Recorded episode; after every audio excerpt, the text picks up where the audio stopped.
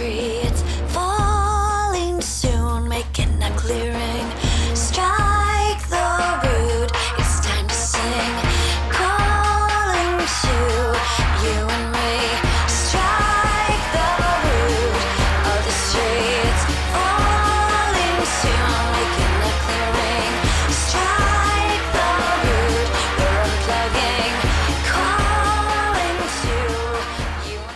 Hallo und herzlich willkommen beim Lifestyle Entrepreneur, dem Podcast für Macher und Gamechanger, die das Ziel haben, ihren Business auf die nächste Ebene zu heben. Heute am Steuerrad ist wieder Mike Pfingsten, dein Testfahrer als digitaler Solopreneur. Ich gebe dir mein Wissen aus der Praxis für die Praxis, damit du erfolgreich und stolz bist auf das, was du erschaffst. Buchhaltung. Das ist doch so Zettel sortieren und abheften und ein super blödes, extrem unnützes Ding. Mit dieser Einstellung erwische mich auch immer wieder und ich erlebe sie auch in meinem unternehmerischen Umfeld bei anderen. Dabei ist Buchhaltung mehr, viel mehr als nur Zettelwirtschaft, Finanzamt und Steuerberater. So habe ich mir heute hier einen Experten für das kaufmännische Rechnungswesen und Buchhaltung eingeladen. Jemand, der mit mir einfach mal dieses Thema beleuchtet und für uns auch mal erklärt, warum und wie das Ganze für uns wertvoll funktionieren kann. Er hat ein Seminar, bei dem meine Frau mitgemacht hat und sie kam an dem Abend wieder und hat mir meine BWA vorgelesen und erklärt, was soll und haben will. Und wer die Episode 77 gehört hat, meine Frau hat keine unternehmerische und auch keinen kaufmännischen Background. Sie kommt aus dem medizinischen Bereich und kümmert sich mehr und mehr mit bei uns um die Buchhaltung. Also es ist jemand, der das auch Leuten wie uns erklären kann. Und ja, sie war begeistert und hat mir die BWA auseinandergenommen. Ja, Hans-Peter, schön, dass du dabei bist. Hans-Peter Rühl, heute hier im Podcast äh, zum Thema, wie kann ich eben mit meiner Buchhaltung und mit meinem Steuerberater besser umgehen. Ah, das ist ein scheiß Einstieg. Das ist gar nicht schlecht. Okay. Das fand ich jetzt gar nicht schlecht. Wie, wie, wie, kann ich, wie kann ich aus meiner Buchhaltung mehr Nutzen ziehen und Ja. mit meinem Steuerberater professioneller arbeiten? Das ist schon gut. Okay. Ja, schön, dass du dabei bist, Hans-Peter. Ja, Mike, vielen Dank für die Einladung in deinen Podcast. Freut mich sehr. Ich habe heute mal mit dir besprochen und wir, ich habe mal so die Gedanken, wir machen mal so ein bisschen diese Reise zum Thema Buchhaltung, Steuerberatung, Zettel sortieren, sage ich jetzt mal. Ja, dieses, wo wir alle als Solopreneure, als Freiberufler, als Unternehmer denken so, um Gottes Willen. Und äh, ja, und dachte mir, steigen wir doch mal direkt mit dir als Experten ein. Die erste Frage, warum soll ich Buchhaltung machen? Das macht doch eigentlich mein Steuerberater für mich. Gute Frage. Das ist eigentlich der Klassiker, ja? Buchhaltung, das macht doch mein Steuerberater für mich. Klasse, ja. In der Tat, ich finde es sogar gut, wenn es der Steuerberater oder die Steuerberaterin für die Unternehmer macht oder die Unternehmerin, denn ähm, das soll wirklich in die Hände von Profis gegeben werden. Damit habe ich gar kein Problem, das äh, fördere ich sogar. Ich finde das eine gute Lösung. Allerdings, das Problem ist dann, dass viele denken, naja, ich gebe jetzt alles, was mit Rechnungswesen zu tun hat, ab an die Steuerberatung und dann habe ich nichts mehr damit zu tun. Und das ist ein Problem, weil eins macht die Steuerberatung natürlich nicht, hoffentlich jedenfalls, die trifft keine Entscheidungen für sie. Das heißt, die Zahlen, die die Profis produzieren, sowas wie eine Bilanz oder eine BWA, eine betriebswirtschaftliche Auswertung, das sind Zahlen, mit denen kann man Unternehmen führen. Da stecken wichtige Informationen drin. Und auch wenn man die Durchführung der Buchhaltung abgibt an die Profis, heißt es nicht, dass man deshalb nicht in die Zahlen gucken muss, die hinten rauskommen. Und das ist der Ansatz.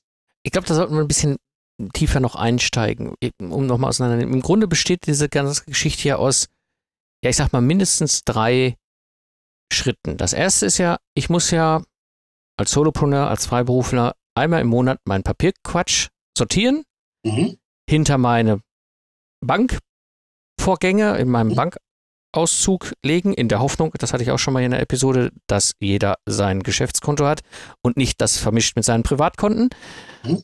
So, das heißt, ich kriege meinen Kontoauszug von meiner Bank, ja, und dann habe ich jeden, jeden monetären Vorgang, der rein oder rausgegangen ist, und dann muss ich irgendwie gucken, den Zettel vom Hotelübernachtung und den Zettel von der Gastwirtschaft, wo ich jemand eingeladen habe und die Rechnung äh, von irgendeinem Lieferanten und meine Rechnung an meinen Kunden. So, und das sortiere ich jetzt ja erstmal irgendwie zusammen. Das kann ich analog machen, da kann ich auch mittlerweile digitale Werkzeuge für nehmen. Richtig. Aber das ist ja erstmal das Sortieren an sich nur. mhm. So, und jetzt kann ich auf Basis dieses Pakets zwei Wege gehen. Entweder ich schippe den ganzen Kram auf den Schreibtisch meines Steuerberaters Mhm. oder ich sage selber dem Finanzamt so, äh, hier, das ist mein Monatsanmeldung und meine Umsatzsteuer. Im Grunde geht es ja, glaube ich, primär erstmal um die Umsatzsteuergeschichte. Das ist die heißeste Sache gegen Genau. dem Finanzamt, richtig? So. Ähm, und dann macht der Steuerberater oder die Mitarbeiter des Steuerberaters ja im Grunde ähm, die Auswertung. Das heißt, die tippen den ganzen Kram dann da ein, beziehungsweise ich bin mit meinem Steuerberater mittlerweile in einem digitalen Modus. Die tippen das nicht mal ein, sondern importieren das. Aber ähm, der schickt mir ja dann anschließend eine BWA zurück. Das heißt, er macht ja eine. Aus-. Mhm. ja, das ist ein interessanter Punkt. Also, sofern ich mal einen Steuerberater habe, ich kenne es nur so, aber wir haben uns ja im Vorfeld schon ein paar Mal äh, darüber unterhalten. Ich scheine da wohl einen Ausnahmesteuerberater zu haben. Ähm, ich äh, ich kriege eine BWA zurück. Ja. Also die, die BWA, ähm, oder bleiben wir erstmal noch kurz bei dem ersten Thema, bei den Belegen. Ähm, die müssen zeitnah, vollständig sein, klar, die muss man ordentlich sortieren. Man kann sie teilweise, jetzt werden mich die Steuerberater prügeln, man kann sie auch im Schuhkarton abgeben, das ist gar nicht unüblich. Das empfehle ich nicht, aber wenn der Schuhkarton wenigstens alle Belege vollständig Mhm. enthält und regelmäßig jeden Freitag abgegeben wird und die Profis buchen, könnte ich damit noch leben, auch wenn ein Steuerberater jetzt die Hände über den Kopf zusammenschlägt. Hm. Also das eine ist die Vorbereitung, die Durchführung. Und das zweite ist dann tatsächlich die BWA, die betriebswirtschaftliche Auswertung. Die betriebswirtschaftliche Auswertung, das ist ähm, ein Instrument, eine Dienstleistung der Steuerberatung und da steht im Prinzip drin, wie viel Gewinn oder Verlust eine Firma gemacht hat in einem gewissen Zeitraum, also zum Beispiel in einem Monat. Und in der Tat ist es sinnvoll, dass die monatlich auf dem Schreibtisch liegt, dass man sich die anschaut. Das passiert aber nicht. Das ist, glaube ich, ein ganz wichtiger Punkt, bevor wir genau in den Punkt reinsteigen. Was bedeutet das? Nochmal für die Hörer, ich schicke halt mein, ich sortiere mein Päckchen, ich schicke mein Päckchen analog oder digital zu meinem Steuerberater, der macht die Auswertung und schickt mir diese Auswertung zurück für den Monat. So, und jetzt gibt es zwei Möglichkeiten. Entweder das machen Steuerkanzleien gar nicht, sondern sie schicken es einmal im Jahr. Das ist schon mal ein Zeichen, dass das nicht sehr optimal läuft, denn das sollte wirklich monatlich laufen. Okay. Es kann aber auch sein, sie schicken es monatlich und es liegt am Mandanten, der bringt die Belege nicht alle ordentlich bei oder er kriegt die BWA und legt sie ab, ohne sie zu an, anzuschauen. Hm. Das ist also ein Wechselspiel. Manchmal liegt es an Kanzleien, die sich da keine Mühe geben und auch ähm, keine Überzeugungsarbeit leisten, aber es liegt eben auch auf der Mandanten, der einfach nicht nachfragt oder das Ding ungelesen ablegt. Es geht, es geht wirklich darum, das muss ein Zusammenspiel sein, das ist im Idealfall so. Die Mandanten liefern gut zu, die Steuerberatungen liefern gut zurück und sprechen das auch mit den Mandanten im Idealfall monatlich durch. Und die Unternehmerinnen, die Unternehmer nutzen die Zahlen, gewinnen Erkenntnisse daraus zur Unternehmensführung. Das ist der Idealfall. Die klassische Frage von vorhin, soll man es selber machen oder nicht? Es gibt sicher Fälle, ganz kleine Solopreneure, die sagen, ich mache das jetzt selber, ich kriege das hin. Das ist okay oder wenn es jemand wirklich gut kann. Aber in der Tendenz bin ich eher ein Fan davon, dass man das abgibt und die Zeit, die man spart, lieber nutzt, noch zwei Aufträge ranzuziehen. Ja, das genau das war eigentlich auch immer mein Gedanken zu dem Thema. Ja, weil ich auch schon von ganz früher, vor, vor zehn Jahren, 2005, als ich in die Selbstständigkeit ging, ich habe immer wieder Freiberufler getroffen in Projekten, die sagten, wie, was, du gibst das an einen Steuerberater ab, diese drei Zettel zu sortieren und das Ganze dann irgendwo reinzuklimpern in so eine Elster-Erklärung einmal im Monat. Warum machst du diesen Aufwand? Warum gibst du dafür Geld aus? Wo ich gesagt habe, ich habe keinen Bock, mich damit zu beschäftigen, ich source das aus. Im Grunde schon quasi wie ein VA, wie ein virtueller Assistent. Also ich sehe es genauso, ja. Im Großen und Ganzen ist das der richtige Weg. Es gibt Ausnahmen, ich will jetzt nicht zu jedem sagen, du musst das machen, aber Mhm. im Großen und Ganzen ist das der richtige Weg. Die Zeit nutzt man besser, es ändert sich auch ständig irgendwas in Gesetzen oder äh, etwas, was man selber da nicht weiß und es wird von vornherein richtig gebucht. Äh, man gibt auch ein gewisses Haftungsri Haftungsrisiko ab, natürlich nicht alles, ja. Die Haftung bleibt steuerlich erstmal bei einem selbst, aber immerhin, wenn grobe Fehler gemacht werden, hat man da schon einen gewissen Zugriff. Das hat schon verschiedene Vorteile, das abzugeben. Aber das muss jeder für sich natürlich selbst entscheiden. So, und jetzt würde ich nochmal auf, auf den Punkt gehen, jetzt kommt diese BWA zu mir zurück, Mhm. ähm, sofern ich sie bekomme, ne? Und, und dann Mhm. he- hefte ich sie ab, ne? Das ist so eigentlich so der Plan, oder? das ist vielleicht die Realität. Der Plan wäre, man schaut sich die BWA an. Da steht also, wie gesagt, drin, ob man einen Gewinn oder Verlust gemacht hat in einem bestimmten Zeitraum. Äh, die hat eine gewisse Struktur. Da stehen oben die Umsatzerlöse. Unten drunter stehen verschiedene Aufwandsarten. Dann ein Zwischenergebnis, das nennt man Betriebsergebnis. Dann gibt es noch die sogenannten neutralen Aufwendungen und Erträge. Das sind Sachen, da ist man reicher geworden oder ärmer geworden, aber nicht aus dem eigentlichen Geschäftszweck heraus. Beispiel eine Metzgerei, die ähm, hat einen eigentlichen Geschäftszweck, mit Wurst- und Fleischwarenverkauf Geld zu verdienen. Jetzt hat sie aber vielleicht noch ein bisschen Geld angelegt, bekommt noch ein paar Zinsen und dann sind das Zinserträge. Dann ist die Metzgerei trotzdem reicher geworden, das hat den Gewinn erhöht aber nicht aus dem eigentlichen Geschäftszweck heraus, sondern das war etwas anderes. Das nennt man dann einen neutralen Ertrag. Das steht dann weiter unten. Dann steht noch etwas weiter unten, welche Steuerlast man zu erwarten hat. Das sind also schon ganz äh, interessante Informationen, die man da bekommt und die sollte man sich tatsächlich monatlich anschauen. Und dann gibt es meistens Auffälligkeiten. Dann sagt man, ach, schau mal, ich habe letzten Monat so und so viel Material verbraucht und jetzt diesen Monat deutlich mehr. Woran liegt das? Oder warum haben wir eine ziemlich hohe Personalaufwandsquote im Verhältnis zum Umsatz? Vielleicht haben das in der Branche andere Firmen ein bisschen weniger. Und da spricht man auch mit der Steuerberatung drüber, aber auch selber. Das kann man auch selber machen, wenn man da Übung drin hat. Das ist eigentlich der optimale Umgang mit der BWA. Und das bringt mich zu einem Punkt, den fand ich total faszinierend, als wir uns äh, in Berlin getroffen haben, mal so locker auf einen Kaffee zum Austausch. Ähm, die, für mich war das gang und gäbe. Ähm, ich habe einen Steuerberater, dieser Steuerberater macht das für mich fertig, der hat mich von Anfang an begleitet, der hat mir Dinge erklärt, der hat gesagt, mach es so besser oder so besser nicht. Ja, das ist eine BWA und so weiter und so weiter. Wie ist dein Verhältnis eigentlich zu Steuerberatern? Weil das war eine spannende Erkenntnis für mich. Ich dachte, die sind alle so. Jetzt, jetzt wird es aber heikel. Ähm, das hört sich erstmal jetzt wie Widerspruch an, aber ich mache über 70 Prozent meiner Umsätze über Steuerberater, die also Mandanten oder auch teilweise auch Mitarbeiter mal schulen lassen, wenn es um Spezialthemen geht wie Kostenrechnung oder sowas, weil das mache ich auch. Sondern äh, aber tatsächlich können über 90 Prozent der Steuerberater aus verschiedenen Gründen nicht viel mit mir anfangen oder wenn ich da Kontakt suche, ähm, ist das Interesse nicht allzu groß. Das hat unterschiedliche Gründe. Und die wenigen Prozent der Steuerberater, die da sehr aufgeschlossen sind, die sagen, wir wollen die Mandanten fit machen, wir wollen, dass die ihre BWAs lesen können und ihre Bilanzen. Und dann haben die vielleicht auch mehr Interesse, bei uns mal eine betriebswirtschaftliche Beratung einzukaufen und die sehen, der Steuerberater kostet nicht nur Geld, sondern er liefert auch etwas, was ich kaufmännisch nutzen kann zur Unternehmensführung. Entschuldigung. Das ist eigentlich nicht so hundertprozentig weit verbreitet. Ich will es mal so sagen, da trennen die sich ein bisschen.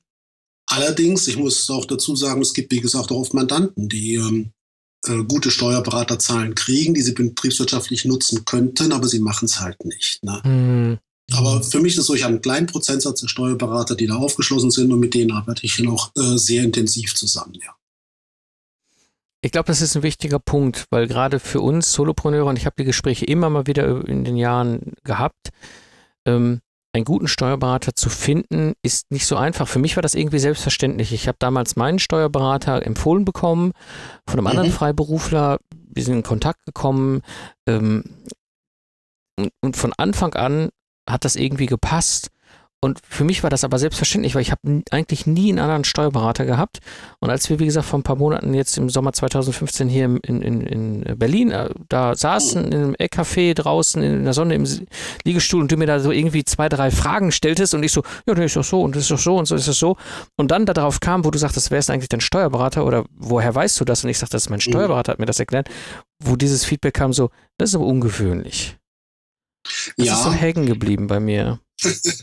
also ich will da nicht zu hart sein. Da gibt es sicher viele Steuerberater, die das auch erklären. Aber es ist nicht ganz so hundertprozentig durch die Branche durch. In meiner Erfahrung nach, wenn ich Leute treffe, die mit Steuerberatern zu tun haben, dass es immer überall gleich ist. Man muss also schon gezielt suchen. Du hast sicher einen guten gefunden. Ich habe auch mehrfach gewechselt, bis ich dann irgendwo ähm, war, wo ich dann äh, durchweg zufrieden war. Man muss schauen, es ist, ähm, da ist nicht jeder gleich, aber wo ist es das schon? Ja, das ist in deiner Branche nicht so und bei mir auch nicht. Und von daher ist es vielleicht gar nicht so unüblich, aber es lohnt sich, ähm, da ein bisschen Energie reinzustecken und die Steuerberatungen auch zu fordern. zu sagen, erklär mir das mal mit der BWA zum Beispiel, das will ich wissen, das will ich wissen. Und oft entdeckt man auch, dass viele sogar sehr froh darum sind, dass sich ein Mandant für diese Themen interessiert. Die haben vielleicht äh, einfach auch aufgehört ähm, zu erklären, was ich jetzt nicht für gut finde, aber wo ich menschlich ein gewisses Verständnis habe, wenn man es jemandem 25 Mal sagt und es ist einfach kein Interesse da, die Rechnungswesen Zahlen zu nutzen, ähm, dann hört man natürlich auch als Steuerberater irgendwann auf. Ähm, also wie gesagt, das ist immer ein, ein zweiseitiges Schwert, aber es lohnt sich da ähm, nachzuhaken und zu schauen, dass man die Steuerberatungen auch fordert. Und wenn man Steuerberater oder eine Steuerberaterin hat, die da aufgeschlossen sind, ähm, dann kommt da auch ein richtiger Nutzwert drüber. Da hat man was davon. Also ich kann das absolut nur unterstreichen, weil für mich war das irgendwie selbstverständlich. Ich habe sehr früh mit ihm schon darüber gesprochen. Also ich greife mal hier gerade nach links bei mir in meinem Studio und gucke mir die aktuelle BWA, die jetzt gerade auf dem Tisch mhm. liegt, an. Das Ding ist für mich geschnitzt. Klar mhm. kann der da aus seinem, ich weiß nicht, was Datev, Datev oder was der für ein System mhm. da nutzt, was exportieren, ein Standard-Export-Template. Ja? Aber es war schon recht früh der Punkt, und ich habe das hier im Podcast auch schon mehrmals gesagt, ich habe so ein paar Steuerzahl Steuerungszahlen mhm. in mhm. meiner Betriebswirtschaft, wo ich einfach wie so Alarmindikatoren dran gehangen ja. habe. Ne? Und die kann mhm. er mir aus meinen Zahlen generieren. Ja, das ist halt, äh, ist der Cashflow äh, negativ und ist mein virtueller Kontostand unter einem gewissen Limit. Ja, das kann ich alles über meine BWA sichtbar machen und den ganzen Rest will ich gar nicht sehen. Das war im Grunde, war das auf dem Deckblatt, ich gucke da drauf, sehe das und sage, okay, alles gut, für diesen Monat keine Maßnahmen notwendig. Ja? Oder ich gucke da drauf und sage so, hm, das kriegt aber eine Tendenz, da schaue ich nochmal nächsten Monat hin.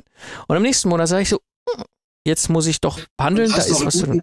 Ne? Du hast einen sehr guten Punkt genannt. Die BWA ist anpassbar auf Unternehmen, denn die ist ja gesetzlich nicht vorgeschrieben. Das ist nichts Offizielles. Die hm. betriebswirtschaftliche Auswertung ist eine Dienstleistung der Steuerberatung, damit man unternehmerische Zahlen bekommt. In erster Linie geht es um Gewinn und Verlust nicht unbedingt in erster Linie um Cashflow, um Geldfluss, denn da gibt es einen Unterschied. Da will ich jetzt nicht näher drauf eingehen, aber nicht jedes Mal, wenn Geld aus der Firma rausfließt, wird man auch ärmer. Und nicht jedes Mal, wenn Geld in die Firma reinfließt, wird man reicher. Ja. Da gibt es also durchaus Unterschiede. Und äh, die BWA kümmert sich in erster Linie ums Ärmerwerden und Reicherwerden, um Gewinn und Verlust. Aber zusätzlich gibt sie auch, wie du gerade so schön gesagt hast, zum Cashflow, zur Kapitalbewegung interessante Auswertungen und Informationen, und so wie du das nutzt, genau für dich angepasst, so ist es richtig. Und das kann bei dem einen so sein, dass er sagt, das andere ähm, Thema ist mir in der BWA ein bisschen wichtiger. Und du sagst, das Thema ist dir in der BWA ein bisschen wichtiger. Und das findet man schnell raus, was in der einzelnen Branche oder beim einzelnen Unternehmen das Optimale ist. Aber genau so sollte man mit der BWA arbeiten. Ja. Ja, absolut, absolut richtig, weil ich weiß, als freiberuflicher Ingenieur 2005 habe ich mir ein anderes Summary Deck Blatt geschnitzt bei ihm, mhm. als ich es gemacht habe mit der GmbH und Co. KG. Mhm. Da haben wir, weil wir halt einfach auch ein, ich sag mal, Entwicklungsdienstleister, Ingenieurdienstleister waren mit, mit Angestellten, also über 15 Angestellten und so weiter hin und her. Die Hörer kennen das. Da haben wir uns ein anderes Deckblatt, da hatten wir auch Investitionen in Betriebsmittel und sowas. Das mhm. habe ich als Freiberufler nicht. Was ist mein Betriebsmittel als Freiberufler? Ja, hier so mein Laptop ja. so. Ja. Ähm, Heute als Solopreneur sieht das wieder anders aus. Ich habe zwar keine Mitarbeiter, ich habe zwar Betriebsmittel, aber nicht nur mein Laptop, sondern auch mein Videostudio, Audiokram hier und so weiter. Also ich fahre wiederum andere, anderes Deckblatt als vor zehn Jahren. Und das kann ich mir anpassen. Siehst du, und da weißt du nämlich auch, du bezahlst äh, die Steuerberatung nicht nur, damit sie fürs Finanzamt was abliefert und du kriegst eine Rechnung und denkst, ach, jetzt muss ich wieder was bezahlen, ähm, sondern du merkst, du hast auch noch einen Nutzen damit verbunden. Und damit nutzt er das natürlich optimal aus, was er da an Geld investieren muss. Und das ist der richtige Weg. Ja. Das bringt mich zur dritten Frage. Wie erkenne ich eigentlich, dass ich einen guten Steuerberater habe? ja, das ist, du stellst heikle Fragen, muss ich feststellen. Also, trennen wir es mal in zwei Bereiche, was eine Steuerberatung leistet. Sie leistet noch mehr, aber zwei Hauptbereiche. Das eine ist die tatsächliche steuerliche Beratung. Ich weiß nicht, wie man das erkennt. Ich kann selber nicht erkennen, weil Steuern auch nicht mein Thema sind. Mir geht es um die betriebswirtschaftliche Nutzung ähm, der Zahlen. Und oft erkennt man, ob ein Steuerberater gut war, erst Jahre später bei der Betriebsprüfung. Mhm. mhm. Und selbst wenn da was schief läuft, muss es nicht immer der Steuerberatung liegen. Es kann auch einfach sein, äh, das Finanzamt hat eine andere Auffassung. denn das ist ja nicht mehr so ganz alles klar äh, in Deutschland, was da jetzt wirklich immer am Schluss zum Tragen kommt. Also für den steuerlichen Bereich will ich mich da nicht so weit aus dem Fenster lehnen. Was die Betriebswirtschaft angeht, da gibt es schon ein paar Indikatoren. Ähm, der erste Hinweis ist, kommt die BWA monatlich? Klammer auf, vorausgesetzt, man hat die Belege pünktlich geliefert. Also kommt die BWA monatlich, wird sie durchgesprochen, geht also die Steuerberatung aktiv auch auf, auf dich zu und sagt, hier, lass uns mal darüber reden und hier habe ich ein paar Hinweise für dich. Dann steckt in der BWA hier und da ein Qualitätsmerkmal, zum Beispiel, ob solche Sachen, jetzt bringe ich mal zwei Fachbegriffe, Rückstellungen und Abschreibungen, ob die erst am Jahresende einmal gebucht werden in einer Summe oder ob die schon monatlich gezwölftelt, zumindest mit einem ungefähren Wert angesetzt werden. Wenn das jemand alles erst am Jahresende macht, ist das ein Hinweis, dass es nicht ganz so optimal läuft. Denn dann kann es passieren, dass man Januar, Februar, März schöne Zahlen hat und dann kommt im Dezember plötzlich eine Riesenrückstellung oder noch eine Riesenabschreibung und dann rutscht das Ergebnis in den Keller. Wenn man das aber schon unterm Jahr berücksichtigt jeden Monat, dass da Rückstellungen und Abschreibungen drin sind, dann äh, entfällt dieser Aha-Effekt, zumindest äh, wird er nicht so hart. Das ist ein Indikator.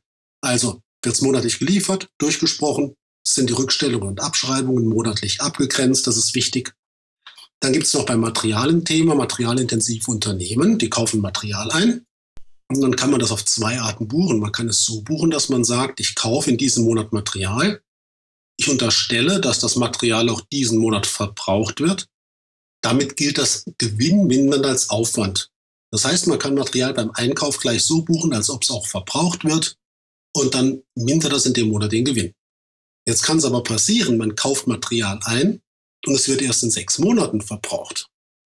Dann dürfte es den Gewinn auch erst in sechs Monaten mindern. Wenn man aber schon beim Einkauf alles in diesem Monat bucht, dann kommen die Zahlen durcheinander. Mhm. Das wird dann am Jahresende mit der Inventur korrigiert, aber monatlich hat man dann äh, keine aussagefähigen Zahlen mehr. Das heißt also, die Frage wäre, wird auch der Materialverbrauch monatlich richtig abgegrenzt? Wieder Klammer auf, dann muss man aber auch dem, der Steuerberatung liefern, wie das Material wirklich verbraucht wurde, Klammer zu. Und dann sieht man die richtigen, einigermaßen richtigen Zahlen jeden Monat. Das ja. wären so ein paar Indizien, ja, wie gut die BWA qualitativ vorbereitet wurde. Ich glaube, es gibt für mich noch einen Punkt, den würde ich noch mit dran stricken aus der Erfahrung, woran ich einen guten Steuerberater erkenne. Für mich war es immer selbstverständlich, dass mein Steuerberater mit mir einen festen monatlichen Betrag gemacht hat, also für die Buchhaltung. Ja? Nicht, mhm. nicht für den Jahresabschluss, das ist nochmal eine eigene Nummer, aber für die Buchhaltung. So. Mhm das war für mich damals, als ich 2005 mich selbstständig gemacht habe, ja, mein Steuerberater wurde Tag ein, Tag aus selbstverständlich. Ich kannte gar nichts anderes. Hm? Und dann habe ich mal einmal das wirklich sehr gruselige Erge Erlebnis gehabt in einem anderen Kontext, im Vereinskontext, mit einer Steuerberaterin äh, ein Erlebnis zu haben und zu erfahren, dass sie dir viel erzählen können und am Ende über irgendwie so eine Abrechnungstabelle abrechnen dürfen. Ja. Und obwohl wir einen Vertrag miteinander hatten, der eigentlich für mich als ehrenamtlicher Vorsitzender eines Verbandes klar definierte, wie viel Kosten auf den Verband zukamen, sie mir aber rechtlich hinter eine Rechnung stellen durfte für einen Telefonanruf mit zwei Euro, in der Rechnung mhm. mit 20 Euro inklusive Portokosten. Wir einen riesen Hassel mit hatten, weißt du, wo ich denke so, Leute, da, wir sind im 21. Jahrhundert. Ja, ja also das ist ein, ein, uh, ein altes Thema. Da bin ich auch nicht sehr tief drin. Deshalb will ich hier nicht irgendwas erzählen, ähm, sondern da kann ich nur grob was dazu sagen. Es gibt eben die Steuerberatergebührenverordnung. Ah ja, genau, das war's. Äh, die gewisse, naja, Preise in einem gewissen Rahmen vorsieht. Das sind so viel Zehntel von etwas. Da fließen dann Umsatzzahlen eines Unternehmens ein und auch die Bilanzsumme, verschiedene Kriterien. Und äh, nach dieser Tabelle kann abgerechnet werden. Es gibt auch Vereinbarungen nach Stunden abzurechnen. Und das ist ein häufiges Streitthema. Ähm, da kann man wirklich nichts anderes machen, als klar einen klaren Vertrag, ein klares Angebot zu fordern, bevor man bei einer Steuerberatung abschließt, wo das alles exakt drinsteht. Wie viel Zehntel werden berechnet? Was kostet eine Zusatzstunde für eine Sonderberatung und so weiter? Und wenn dann davon abgewichen wird, dann muss man zurückgehen und muss, äh, muss das reklamieren. Das trauen sich manche nicht. Also es ist immer noch so, dass Steuerberater teilweise so ein bisschen einen Nimbus haben, ja, an dem man sich dann auch ähm, eher unterordnet. Da ist vielleicht auch ein bisschen mehr Selbstbewusstsein bei den Selbstständigen gefragt, auch den Mut öfter mal Steuerberater zu wechseln. Natürlich hat es einen Vorteil, wenn Steuerberater drin sind im Thema und jahrelang einen Kunden betreuen. Das ist ein Vorteil. Aber wenn man merkt, dass es nicht richtig läuft, dann sollte man nicht jahrelang sich hinschleppen, nur weil man nicht, äh, ich sag's mal so brutal, den Mut hat, einfach mal zu wechseln. Ja. Und äh, das würden wir, bei anderen Lieferanten würde man das auch machen. Und bei Steuerberatern ist das nicht so. Das mhm. ändert sich aber. Also die, die Kunden werden selbstbewusster und sie werden auch flexibler. Ähm, ich will aber nicht das Wort reden, dass man jedes Jahr einen Steuerberater sucht, sondern sobald man eine Kanzlei hat, die gut ist, um Gottes Willen, gerne lange dabei bleiben, weil die kennen dann später das Mandat über Jahre hinweg und kennen auch Zusammenhänge, die fünf oder sechs Jahre oder zehn Jahre zurückreichen. Das ist schon ein Vorteil. Ja? Aber wenn man nicht zufrieden ist, dann bitte schneller wechseln, als das ähm, oft gemacht wird. Ich glaube, das ist eine wichtige Botschaft auch an die Hörer. Ähm, also ich habe mit meinem Steuerberater schon immer diesen wertbasierten Flatrate ja, und solange mhm. ich jetzt nicht anfange, wie so ein Vollpfosten, ihn da täglich anzurufen, ja. Ist das alles auch okay. Und es ist für mich auch ein monatlicher Betrag, wo ich als Solopreneur selbst in meinen schlechtesten Zeiten immer sagte, okay, das kriege ich noch irgendwie hin. Ja, ähm, und du hast ein klares Budget, du weißt genau, was, genau, was rausfließt. Genau. Du musst ja, ja ganz planen. Er wird hm? mir nicht eine Rechnung schicken über irgendwie, er hat noch hier einen Brief und noch ein Telefonat und sowas. Das ist einfach dieser feste Betrag. Und für ihn ist es auch selbstverständlich, dass damit eine Serviceleistung verbunden ist, wie ich schicke ihm mal eine Mail und sage, ich hätte mal gerne in den nächsten Wochen irgendwie ein persönliches Gespräch, würde mal gerne reflektiert werden.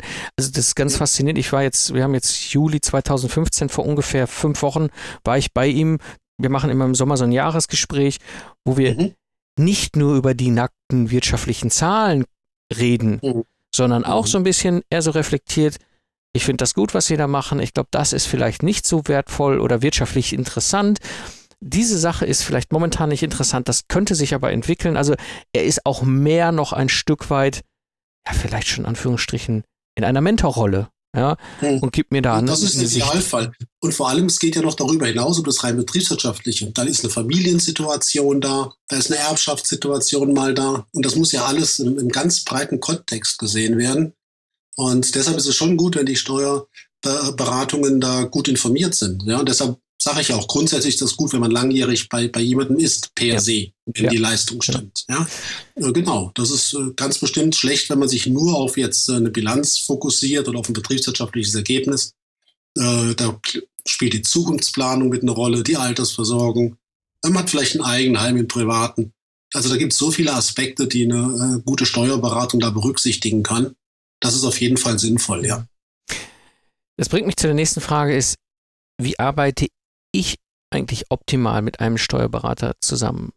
Na, es geht, es geht ähm, um die Anwendung der Einzelpunkte, die wir gerade so ein bisschen andiskutiert haben. Ähm, erstens, dass man fordert, dass man fragt, dass man sich erklären lässt, aber auch, dass man liefert. Dass man also dafür sorgt, dass die, ähm, dass die Belege und alles pünktlich kommen, dass sie vollständig sind, dass man sich für die Zahlen, die zurückkommen, noch interessiert dass man Veränderungen in einem privaten Lebensumfeld oder auch im Unternehmen kommuniziert. Das ist auf jeden Fall äh, der Einstieg. Ja. Und, und ich, ich sag mal, das ist, das ist, ähm, ist auch ein wichtiger Punkt. Der war, den hat er mir sehr früh klar gemacht, beziehungsweise das war eine Botschaft von Anfang an an mich. Er sagte, ähm, ja, ich kann nur rückliefern in der Qualität, wie du mir zulieferst. Ja, also ja. mir war von Anfang an klar, es gibt zur Mitte des Monats, habe ich meinen ganzen Papierkram sortiert, muss ich nicht selber machen, kann ich auch sortieren lassen, bei mir, ne, Mitarbeiterinnen, wie auch immer, ja, muss ich ja nicht alles selber tun, aber Mitte des Monats geht das Päckchen oder heute die digitale Datei zu ihm. Und mhm. dann kann bei ihm, ich sag mal, die Maschinerie anfangen zu arbeiten, damit ich am Anfang des mhm. Folgemonats dann auch schon meine Rückmeldung mit der BWA bekomme ich, ich habe noch einen Tipp. Es gibt noch was. Das ist die innere Einstellung, die eigene innere Einstellung zum Rechnungswesen und zur Buchhaltung. Äh, die meisten Leute haben natürlich einen Horror vor dem Thema. Da habe ich sogar ein gewisses Verständnis dafür aus zwei Gründen. Erstens, es wird teilweise, äh, will da keinem zu nahe treten, der unterrichtet, aber es wird teilweise furchtbar unterrichtet, sehr trocken. sehr langweilig und nicht aus Sicht der Unternehmensführung. Man sagt dann, du musst einen Buchungssatz lernen, der geht so und so, weil es im Gesetz steht. Man sagt aber nicht, du musst einen Buchungssatz so und so buchen, weil du das später für eine unternehmerische Entscheidung brauchst. Ja. Das Beispiel vom Material vorhin. Genau. Man kann natürlich gesetzlich sagen, ich buche das Material gleich in Aufwand. Man kann aber auch sagen, unternehmerisch grenze ich es monatlich ab, weil ich muss Entscheidungen treffen. Ja. Und äh, dann wird das Ganze viel spannender. Und es gibt eine gute Nachricht für alle, die sich mit Buchhaltung beschäftigen müssen. Und das hört sich ein bisschen komisch an, weil das ist leider nicht so ähm, in der allgemeinen Befindlichkeit, im allgemeinen Bewusstsein nicht drin. Man kann mit den Zahlen der Buchhaltung des Rechnungswesens professionell arbeiten, ohne selbst Profi zu werden. Denn es gibt eine Trennung. Die doppelte Buchführung ist über 600 Jahre alt. Damit gab's, damals gab es noch kein Finanzamt im heutigen Sinne, da gab es noch keine Abgabenordnung. Trotzdem gab es schon die doppelte Buchführung mit Haben, mit der Gewinnermittlung und so weiter. Das heißt, die doppelte Buchführung ist nicht erfunden worden vom Finanzamt und man macht sie deshalb auch nicht fürs Finanzamt. Heute ist sie aber so stark geregelt, dass nach außen hin der Eindruck entsteht, als ginge es nur noch um die Erfüllung von Gesetzen und die Tatsache, dass das eigentlich ein Instrument ist zur Unternehmensführung, die ist in ein Stück weit in Vergessenheit geraten. Und wenn man das kaufmännische Prinzip der doppelten Buchführung versteht, also zum Beispiel, was ist der Unterschied zwischen Liquidität und Erfolg? Oder was macht eine Firma wirklich reicher oder ärmer? Was ist gewinnwirksam, was ist nicht gewinnwirksam? Das sind alles Sachen, die sind betriebswirtschaftliche Denkweise und haben mit Gesetzen nichts zu tun. Ich zum Beispiel habe von Steuerrecht kaum Ahnung. Ich brauche es auch nicht. Ich ja. schaue mir die Zahlen nur an, wie ich sie unternehmerisch nutze. Und wenn ich dann etwas Rechtliches wissen will, dann gehe ich wieder zur Steuerberatung und lasse mich dazu beraten. Das ist also eine ganz wichtige äh, Information, dass man sagt, ich kann ein kaufmännisches Grundprinzip einer Bilanz und einer Erfolgsrechnung verstehen, ohne die Gesetze dazu kennen zu müssen. Und ich nutze als Unternehmerin oder als Unternehmer die Zahlen betriebswirtschaftlich und dass die rechtlich ordentlich zustande gekommen sind. Das ist wiederum Aufgabe der Profis, die die Buchhaltung durchführen. Und das ist tatsächlich möglich. Ich glaube, damit hast du eigentlich im Grunde schon eine mir am Herzen liegende Frage beantwortet, warum sich eben Freiberufler, warum sich Solopreneure mit der Buchhaltung beschäftigen sollen, warum sie sich darum kümmern sollen. Ich würde jetzt gerne auf einen Punkt einsteigen und zwar auf ein Special, weil ich weiß, das Thema ist. Sorry, darf ich da kurz noch unterbrechen? Ich möchte noch ein Missverständnis so. erklären, damit das nicht entsteht. Ähm, die meisten Einzelunternehmerinnen und Einzelunternehmer, die haben ja keine doppelte Buchführung sondern sie haben eine Einnahmeüberschussrechnung. Ich rede hier ständig von einer doppelten Buchführung. Ähm, das hängt damit zusammen, ähm, dass, die, dass die Einnahmeüberschussrechnung eine vereinfachte Form der doppelten Buchführung ist und dass die doppelte Buchführung ähm, am besten dieses kaufmännische Denksystem abbildet, das sie beinhaltet, was man wissen muss, was in einem Unternehmen passiert. Deshalb ist es für jeden Einnahmeüberschussrechner schon sinnvoll zu wissen, wie Soll und Haben funktionieren und wie die doppelte Buchführung funktioniert, auch wenn formal nur in Anführungszeichen eine Einnahmeüberschussrechnung durchgeführt wird. Ich mache keine doppelte Buchführung, ich bin Einnahmeüberschussrechner. Trotzdem verstehe ich die doppelte Buchführung, weil da stecken die kaufmännischen Informationen drin, das ist das Denksystem. Und äh, eine BWA kriegt man eben auch als Einnahmeüberschussrechner. Aber es gibt dann ein paar Unterschiede zwischen doppelter Buchführung und der sogenannten EUR. Ich wollte darauf hinweisen, mir ist schon klar, dass die ähm, Einzelunternehmerinnen und Einzelunternehmer natürlich meistens keine doppelte Buchführung machen. Aber das Prinzip verstehen, das sollten sie trotzdem. Genau. Also äh, ganz, ganz, ganz wichtiger Punkt und ähm, bringt mich am Ende jetzt zu einem, also eine, eine Sache und zwar zu einem Special. Ich weiß, dieses Thema ist heiß, geliebt, gehasst, ja. Und da haben wir uns überlegt, wir machen hier ein Special für die Hörer. Ein Special für die Hörer, die da Interesse daran haben, die da neugierig sind, die da mehr wollen, die sich weiterentwickeln wollen. Was haben wir vor, Hans-Peter?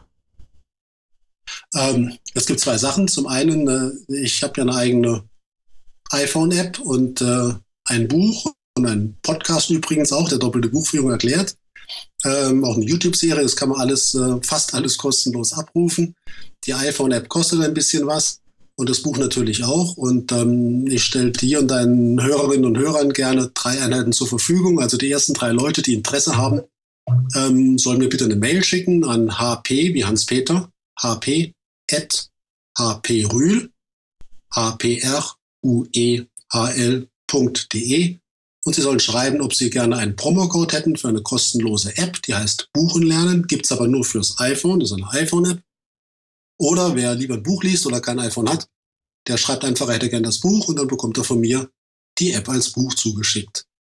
Und ähm, das Zweite ist, es gibt am 28. August 2015 in Köln ein Seminar. Das ist nur auf zehn Leute begrenzt.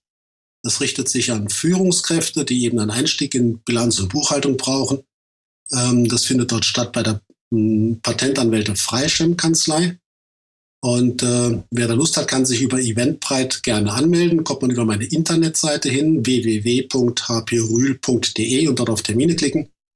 Und wer bei der Anmeldung am 28. August den Code Pfingsten 50 eingibt, der bekommt einen 50 Euro Rabatt, dann kostet das Seminar 345 Euro netto und nicht 395 Euro netto. Würde mich freuen, wenn der eine oder andere Interesse hat am Buch, an der App, am Seminar oder auch am Podcast. Das sind über sechs Stunden äh, Erklärung von doppelter Buchführung, kann man sich komplett kostenlos runterladen auf meiner Seite. Ähm, zum Thema Kostenrechnung gibt es ein kostenloses YouTube-Video. Kommt man auch über meine Seite hin. Ja, also wer Lust hat, freue ich mich natürlich über Besucher, das ist klar. Genau. Und ähm, zum einen, ich werde natürlich hier äh, die Links alle nochmal in die Shownotes von der Episode packen. Und an dieser Stelle, ich kann es wirklich empfehlen. Ich kenne die App und wie ich in der Einleitung und der Vorstellung vom Hans-Peter auch äh, erklärt und erläutert habe, meine Frau war dort auf deinem Seminar und äh, für jemanden, der weder aus dem Unternehmerischen kommt, noch aus dem Betriebswirtschaftlichen, sie kam zurück und fand es klasse. Also es ist wirklich ein tolles Seminar. Und ähm, ja, hat mir dann erstmal die BWA erklärt. nee, absolut super. Okay. Genau. Ja, schön.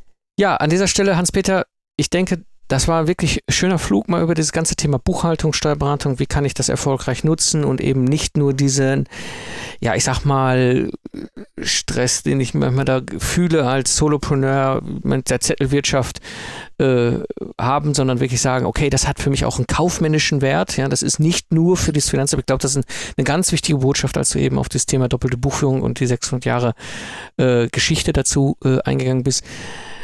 Vielen, vielen Dank dass du dabei ja, warst. Ich danke dir, dass ich zu Gast sein durfte. Macht immer Spaß, in einem tollen Podcast zu Gast zu sein. Und ja, dann weiterhin viel Erfolg, sowohl unternehmerisch als auch als Podcaster. Danke, dir auch. Ja, zusammenfassend zur heutigen Episode. Deine Buchhaltung ist ein wirklich, wirklich wichtiges Werkzeug für deinen Erfolg. Und sie wurde nicht vom Finanzamt erfunden, sondern von den Kaufleuten im Mittelalter. Und ich empfehle dir, suche dir einen wirklich wirklich guten Steuerberater. Links und mehr Informationen findest du natürlich in den Shownotes unter lifestyleentrepreneur.de. Und willst du dein freiberufliches Business auf die nächste Ebene heben? Komm mit in den Austausch zur Community. Unter lifestyleentrepreneur.de slash solopreneur erfährst du mehr. Das war die heutige Episode des Lifestyle Entrepreneur. Ich bin Mike Pfingsten und ich danke dir fürs Zuhören. Ich wünsche dir eine schöne Zeit, lach viel und hab viel Spaß, was auch immer du gerade machst. Und so sage ich Tschüss und bis zum nächsten Mal, wenn ich zurück bin im Fahrersitz des Lifestyle Entrepreneurs.